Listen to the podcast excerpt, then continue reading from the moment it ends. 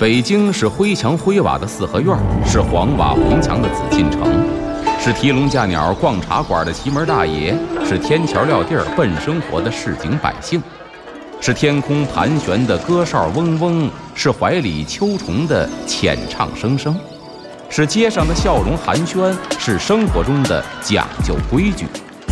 北京就是 FM 一零一点八，娱乐三里屯儿，阿龙说北京。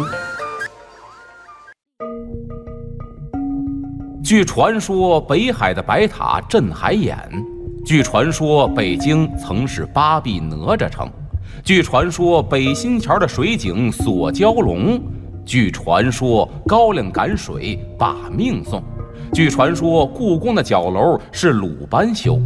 这北京的传说讲不尽，君请听阿龙为您讲传说。下边咱再说这个司呢，叫做黄病司。这黄病是什么病呢？就是黄疸性肝炎。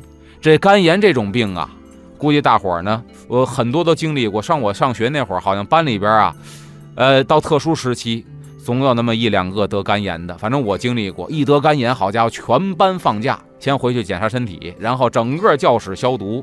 这事情还是一个比较重的病。当时来看啊，那么在古代，这肝病更不得了。这肝炎，过去呢，这医疗设备也简陋，而且这病呢也是一个顽疾，所以得了之后啊，往往都会有性命之忧啊。